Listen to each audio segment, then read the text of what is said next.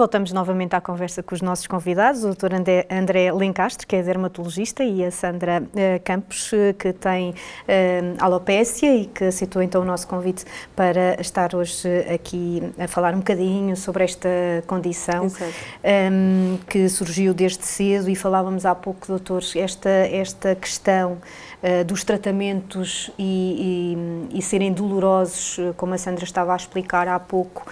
Um, isto, o que é que, que tratamentos é que existem? O que é que permitem? Permitem fazer com que o cabelo cresça, não cresça? Esta é uma doença que já pelo que, que tivemos aqui a, a perceber, um, é muito imprevisível. Pronto. Um, vamos, vou só voltar um bocadinho atrás uhum. e voltar a relembrar que há vários tipos de alopécia. Um, a Sandra tem uma alopécia areata. Diferentes tipos de alopécia têm diferentes tipos de tratamento, obviamente. Uhum. Falando especificamente na alopecia areata, pegando como um exemplo para nós uh, olharmos para o tratamento da alopecia no geral uh, e pegando especificamente na doença que a Sandra tem. Um, o doente o que tem é perda de cabelo. Não há mais nenhum sintoma associado, não há mais nenhum sinal clínico da doença senão a perda do cabelo. Claro que pode à conta da sua perda do cabelo, associar, associarem-se determinados sintomas, como baixa autoestima, humor deprimido, tristeza, uh, e isso serem sintomas associados à doença que também podemos tratar tratando a alopécia. Só que ao tratarmos a alopécia, estamos apenas a tentar revertê-la ou fazer com que haja recrescimento do cabelo.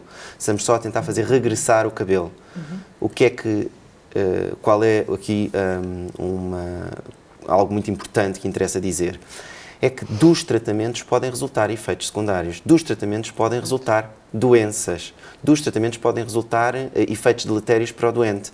A dor faz naturalmente parte uh, do tratamento com terapêutica injetável, com corticoides injetáveis, porque nós temos que injetar e fazer várias injeções ao nível do corpo cabeludo de uma substância que vai inibir o dano imunologicamente mediado aos folículos pilosos. E, portanto, o doente é picado várias vezes, um, dependendo da extensão da alopécia, no seu corpo cabeludo, e há áreas muitíssimo mais sensíveis do que outras, e às vezes os tratamentos são muito custosos. E os doentes têm dificuldade. Os, esses tratamentos têm. O têm tratamento pode demorar alguns minutos, mas eu não tenho dúvidas, Sim. nunca passei por a situação, mas eu tenho a certeza absoluta que, apesar de serem breves instantes para o médico fazer a administração do medicamento, o doente si, deve achar uma eternidade. Sim, que nunca mais acaba, de certeza. E foi mais que uma vez que fez isso? Mais que uma vez, sim. São sim. várias vezes, porque, é Porque os tratamentos têm que ser repetidos. Ao princípio não? eu ficava super feliz porque ah, sofri ali um bocadinho, mas já está a nascer. Já está a nascer. E punha a mão e sentia já ali a nascer toda feliz. Mas depois, ou acontecia alguma coisa, ou passado uns meses, outra vez a cair. Andei assim três vezes, à terceira acho que foi dia, já não quero mais. Portanto, já não, que, que não Depois há os tratamentos de aplicação local, não é? Uh, os corticoides tópicos, algumas substâncias para auxiliar no recrescimento saudável do cabelo. Em princípio, Perdão, esses. Um... A Sandra também falava na questão de, de comprimidos, portanto, na Sim. toma oral. Pronto, os, os, medicamentos de aplicação local são normalmente aqueles que nós dermatologistas preferimos fazer, porque uhum. o tratamento é aplicado diretamente e, em princípio, os efeitos uhum. secundários são mantidos e, uh, e, surgem apenas na zona de aplicação. E depois temos a terapêutica sistémica. Nós definimos como terapêutica sistémica aquela que é administrada para uh, percorrer o organismo do doente e pode ser administrada por várias vias, nomeadamente a via oral. E os comprimidos que uh, a Sandra fez, à base de uma substância que é a cortisona, uh, atuam também inibindo o sistema imunitário, deprimindo a função do sistema imunitário. Para quê? Para que não haja agressão das células imunes ao pelo. O que Estamos é que acontece? Estamos a falar de imunoterapia, é isso? Estamos a falar de um tipo de imunoterapia, pode-se dizer assim do ponto de vista uhum. mais lato, uhum. sim. Uh, estamos a falar de imunossupressão de imediato nos ocorre, ok, imunodepressão ou imunossupressão, a pessoa vai ficar um bocadinho mais um, imunodeprimida e poderá ter efeitos secundários disso. Toda a gente sabe os efeitos e toda a gente teme os efeitos da cortisona administrada por via oral e por via sistémica. Uhum. O ganho de peso, claro. a dificuldade na cicatrização das feridas, um, a aquisição de uma face mais eh, redonda, chamada face lunar, Uh, os, os, derrames vasculares ao nível do rosto ou noutros locais que podem aparecer, pois. vários efeitos secundários. Aconteceu? Por acaso não, tive a sorte de não engordar. não uhum. engordar, uh, porque também tomei pouco tempo. Eu não sou muito a toma prolongada é que a toma, a toma prolongada, prolongada, é que leva eu... e é isso que nós devemos saber, porque Exato. a corticofobia existe, as pessoas têm muito medo de tomar corticoides, mas nós só devemos uhum. temer estes efeitos secundários, nomeadamente também a osteoporose, da toma muito arrastada uh, uh, dos corticoides orais, está bem? Sim. Fazer por um curto período de tempo pode ser sim, útil sim. como um, um, teste e muitas das vezes uh, o que acontece nas alopecias mais graves, com perda completa de todo o corpo cabeludo, é que nós fazemos um, um pulso de uma dose elevada de corticoide oral e depois uma redução relativamente lenta. Às vezes isso traz uma grande satisfação ao doente, uma grande alegria porque vê o cabelo regressar, mas infelizmente nós não podemos prever a ação desta doença. A doença faz o que lhe apetece ao retirarmos o medicamento. O cabelo pode todo de repente cair outra vez e a pessoa novamente sofre à conta de uhum. se ver cair o cabelo. Um, doutor, quando, quando, o tratamento não consegue reverter este o problema, é possível pensar-se nos transplantes e nos implantes capilares? Pronto é possível fazer transplante capilar, transplante capilar uhum. numa alopecia areata. É talvez também uma situação um, um, de, já de um recurso mais tardio uhum. para uh, ocultar grandes áreas afetadas pela doença. Eu tenho doentes que já o fizeram com resultados até satisfatórios, mas tem que se ter noção que a doença tem que estar estável durante muito tempo para nós, pelo menos, assumirmos pelo seu comportamento nesse tempo todo de que ela assim se vai manter estável e que já podemos transplantar novos folículos a uma zona onde o cabelo não existe, mas por outro lado temos de estar cientes também que nada nos pode assegurar que o cabelo não vai cair novamente a seguir, seja dias a seguir, ou semanas mais tarde, ou anos após. Portanto, é um tratamento também uh, dispendioso e que não. Infelizmente, o transplante capilar é um Sim. tratamento uh, dispendioso, uh, também não é isento de riscos, também pode ser bastante doloroso. A recuperação nos primeiros dias e primeiras semanas é difícil. e há várias precauções que têm que ser, ser tomadas, está bem? Uhum. na alopecia areata, Felizmente, a maioria dos doentes tem uma doença relativamente contida e localizada e o prognóstico é bom. Há, normalmente nós temos que advertir também os doentes que o reponte pode acontecer espontaneamente, na ausência de qualquer tratamento. Quanto mais extensa a doença, normalmente mais grave e pior o prognóstico, infelizmente, uhum. quanto ao reponto, quanto à repilação. Ou seja, no caso da Sandra, como surgiu logo muito cedo, Sim, eh, esse prognóstico Sim. é isso que o doutor estava... E, infelizmente, a alopecia areata tem vários fatores de, de prognóstico associados. O, um, o, prognóstico será tanto pior quanto mais cedo surgir, quadros que tenham surgido na infância, quadros que cursem com um, uma extensão muito grande, a perda total do cabelo ou o pelo perder-se em todo o corpo, é que nós chamamos de uma alopecia universal, que é possível. Aí as alopecias universais são de extraordinária dificuldade de, no tratamento. Uh, são também fatores de mau prognóstico o atingimento do limite de implantação lateral posterior ou anterior do corpo cabeludo, que nós chamamos de uma alopecia de padrão afiásico, que a Sandra até tem Sim. em parte, uhum. vê-se que tem um atingimento da porção lateral do corpo cabeludo e até na região uhum. posterior.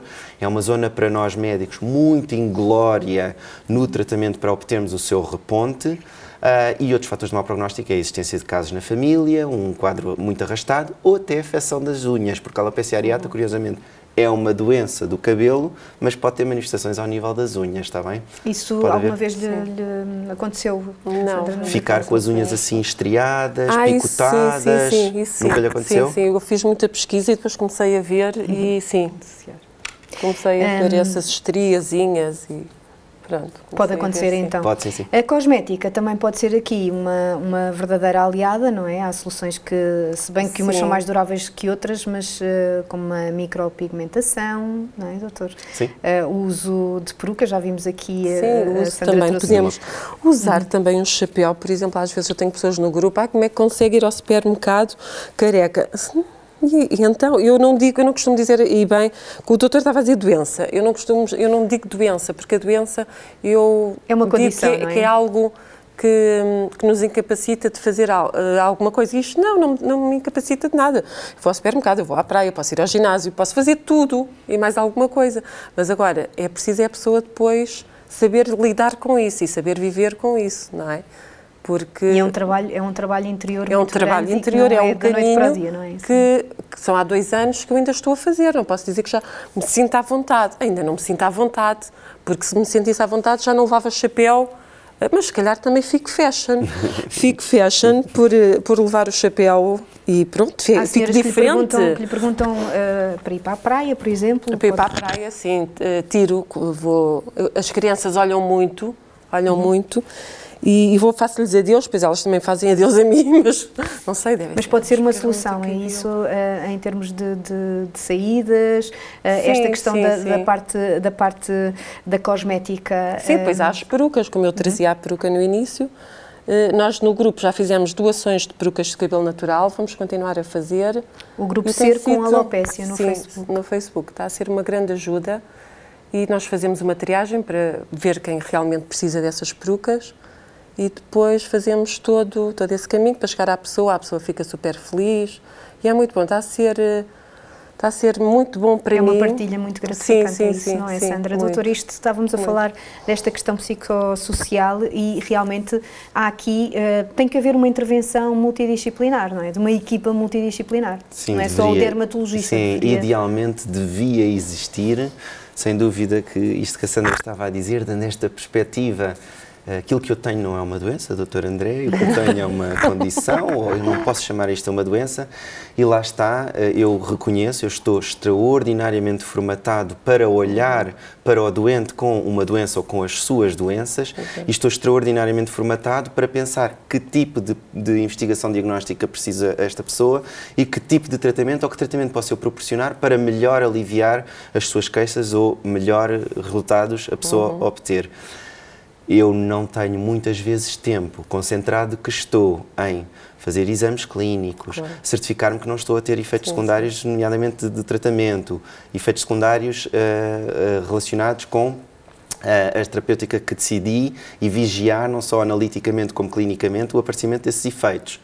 Uhum. Durante a consulta não tenho tempo, muitas vezes, para um, abordar a componente psicossocial. Sim Muitas vezes nós médicos utilizamos muita linguagem científica, difícil uh, de, de, difícil um, percepção, não é? Às vezes de, trocar por de miúdos, compreensão, é trocar por miúdos, e eu tento, na maior, parte, na maior, parte, dos casos, tentar trocar por miúdos, mas sem dúvida que vejo as coisas muito pelo meu uh, ponto de vista e pelo meu, pelo meu espectro como profissional de saúde. Uhum e falta-me muitas das vezes, se calhar, e efetivamente seria benéfico nas consultas de patologia do cabelo que existem, também a, a, a comunicação com a psicologia, com a psicoterapia ou com a, a psiquiatria. e até com os grupos de doentes, lá está. A existência Sim. de um uhum. grupo como estes que uh, junta estas pessoas que muitas das vezes aquilo que mais sentem no imediato é que estão sozinhas, Sim, tá é que estão sozinhas porque jamais viram alguém que tivesse esta situação. A alopecia areata é frequente, mas não é assim tão frequente e é passível de ser ocultada ou camuflada. Uhum. Quando acontece a uma mulher, a uma pessoa ver-se de repente a cair o cabelo, vê-se desamparada e sente -se sobretudo sozinha. Procura um médico. Para nós, o diagnóstico é evidente, muito friamente conseguimos dizer aquilo que tem é isto, o que precisa de fazer é isto, o tratamento é isto. Só que as pessoas muitas claro. vezes precisam de ainda mais, que às vezes. Uh... O curioso, o curioso do, e que está na ordem do dia, inevitavelmente teríamos que falar nisso, foi a questão, aquela cena uh, negativa dos uhum. Oscars, uhum. mas o que é certo é que houve disto, poderíamos retirar daqui o facto do o fator conhecimento, ou seja, começou a falar-se um bocadinho mais sobre esta condição. Isto, isto também foi positivo, não foi? Foi ao fim e ao cabo, nada acontece por acaso. Uhum. E então acho que foi uma maneira de começarmos a falar mais da alopécia, porque as pessoas têm tendência, quando veem uma pessoa, um adolescente sem cabelo ou que está a fazer algum tratamento oncológico, que tem cancro, podem uhum. pensar logo isso, não é? Muitas das Essa vezes. também já... é uma associação que se, Sim, que se pode fazer. Já me perguntaram na praia, eh, mas a senhora está com algum problema? Eu disse: não, não estou com problema. Isto é mesmo assim, é o cabelo, é, é uma alopécia. Ah, mas nunca ouvi falar, isso é um nome tão estranho, alopecia, e depois lá sento um bocadinho, olha, vou explicar. acontecimento, não é, doutor? Fala-se uhum. muito mais na, na, na alopecia areata, no caso. Sim, caso. é uma situação uh, realmente um bocadinho infeliz, que pode até nos levar a pois. discutir várias coisas, uhum. os limites do humor, se a violência é justificada perante Exato. estas situações, pode nos levar até. Um, que não é, mas o que é certo é que, que não é, claro. Sim, sim, que claro, claro, claro. Sim, temos que uh, mas que também, também, põe de imediato, pode até uh, põe de imediato em, em, uh, em evidência uhum. que há situações de, um, de, de gozo ou sim, de, sim. Bullying. de bullying até Exato. com crianças nas que têm alopecia areata. Uh, e, um, e há uma, uma agressão, há um grande peso da beleza, um, dos ideais de beleza. Até podíamos falar genericamente dos ideais de beleza da mulher, ou da exigência de beleza, ou da exigência de determinados, uh, os, aquilo que é, requisitos. os requisitos que são para se considerar como uma mulher bonita. Sim, sim, sim. Podemos uh, falar uh, disso tudo. E, efetivamente, há a vantagem de podermos falar sobre alopecia areata. Jada Pinkett Smith, tal como uhum. a Sandra, optaram por rapar integralmente o seu Exato. corpo cabeludo e mostrarem que têm uma situação clínica uhum. da qual não têm que ter vergonha, não têm que se sentir menorizadas por isso e, aliás, podem até uh, constituir uh, uh, e podem até. Um, encontrar outras mulheres como elas e encontrar assim mais facilmente o apoio e ajudar os outros que passam pelo mesmo. E estas pessoas que têm alopecia areata, há outros doentes que têm outros tipos de alopecia, uhum. outras situações clínicas. Como estava a falar, a uhum. mulher que tem alopecia após uh, quimioterapia. É uma mulher extraordinariamente fragilizada, não só pelo diagnóstico da doença, como também pelos tratamentos ao que se sujeita, muitas vezes com uh, mutilação, porque perde parte ou em todo uma das mamas, e um, depois é sujeita também a tratamentos de quimioterapia e ainda uhum. perde o cabelo é toda uma revolução, toda uma alteração na vida normal de uma pessoa que efetivamente uh, pesa muito, que causa, é, causa muito causa sofrimento. um estigma ainda na, na sociedade e não só, também na família, não é, eh, Sandra? Porque... Sim, o Bernardo, o meu filho, que vai agora também fazer 17 anos, uhum. tenho muita gente a fazer anos em abril, meu Deus, uhum. e então ele disse, oh mãe, mas tu vais-te expor vais uhum. dispor, as pessoas vão começar a perguntar, a fazer perguntas, vais aparecer, uh, pronto, nos mídias, não é? Vão, e, e, estás preparada para isso? Eu assim, ó oh Bernardo, um dia de cada vez. Se a mãe agora quer fazer este grupo, eu vou conseguir fazer este grupo e nada me vai mover de fazer este grupo. E fiz o grupo, já tem um ano e cada vez está a crescer e eu estou muito grata ao universo eu posso dizer, doutor, que estou grata ao universo por ter alopecia. E é uma referência, e sendo uma referência para, para outras pessoas, já ajuda nesta questão pessoas, do conhecimento ajudar, também, não é? Estou a ajudar e, um... e também noto, há uma coisa aqui que eu ainda não percebi. É o, temos o, o, Vicente, que tem dois anos, que tem alopecia, mas agora está a nascer, o cabelo voltou, mas depois é capaz de voltar a cair. Quer dizer, a mãe fica ali num, numa aflição não é que não sabe o que é que nas crianças e... Sucede nas crianças Sim. e afeta também o bem-estar emocional da família, da família. É, dos é pais, das mães. Sim. Pode até haver, às vezes. Mas nas crianças pode ser. Eh, também é imprevisível ou pode ser eh, reversível? Não, também imprevisível e de, de tratamento ainda mais desafiante, porque nós sentimos-nos quase impotentes em fazer determinado tipo de tratamentos nas crianças. É impossível e é impensável fazermos corticoterapia Exatamente, injetável, injetável numa criança é pequena. Uh, fazer determinado tipo de terapêutica sistémica que podem afetar o normal desenvolvimento de uma criança. Uh, também para nós é um bocado penoso. Custa-nos ver uma criança com uma situação destas. Que depois, muitas das vezes, temos felizmente crianças que têm dois, cinco anos de vida, estão na escola. Eh, nessas idades, as crianças podem até não olhar muito ao aspecto físico das outras, mas depois temos-las a entrar na adolescência. Na adolescência temos a entrar em determinadas idades onde o aspecto físico é muito importante e onde surgem casos de bullying e e custa, custa saber que isso acontece, custa receber referenciações dos médicos de família à consulta de dermatologia, uh, tendo por base até e tendo lá escrito que uh, o adolescente é alvo de, é vítima de bullying no colégio ou na escola por causa desta uhum. situação. Muitas vezes sucedem como nos Estados Unidos temos pessoas, e, situações de suicídio. E, felizmente temos pessoas como a Sandra que uhum. diz, não, não, eu estou aqui, eu sinto-me bem, estou e vou feliz passar a com palavra meu, porque vocês estou feliz com o meu aspecto clínico, exato, com o meu aspecto, portanto... Doutor, uh, falávamos ainda só para uh, terminarmos aqui esta questão de, destes conceitos que existem e do conhecimento e levarmos aqui, também fazer aqui um bocadinho de literacia na, na, na saúde, de, de flúvio telogénico. Não sei se é assim que se... Pronto, sim, sim. Quer-nos explicar também, porque as pessoas não... Estes termos técnicos e Pronto. científicos... Deflúvio. Um, nós falamos em alopécia, que é uhum. a perda do cabelo. Deflúvio é um termo que designa mais a queda, queda. do cabelo. Cabelo, tá bom?